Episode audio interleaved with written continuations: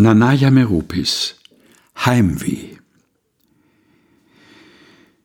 Wie so oft überkommt mich ein trauriges Gefühl, melancholisch, auf der Suche nach dem Ort meiner Kindheit, welcher mir Liebe und Geborgenheit spendete.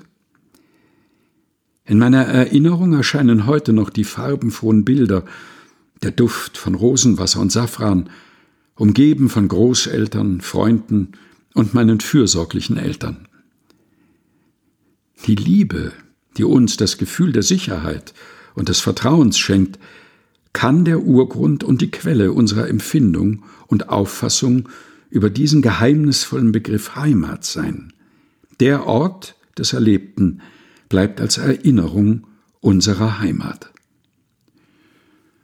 Nanaya Meropis Heimweh gelesen von Helga Heinold aus dem Buch Lebenslichtspuren, einem Buch, das ein Geheimnis enthält, erschienen im Engelsdorfer Verlag.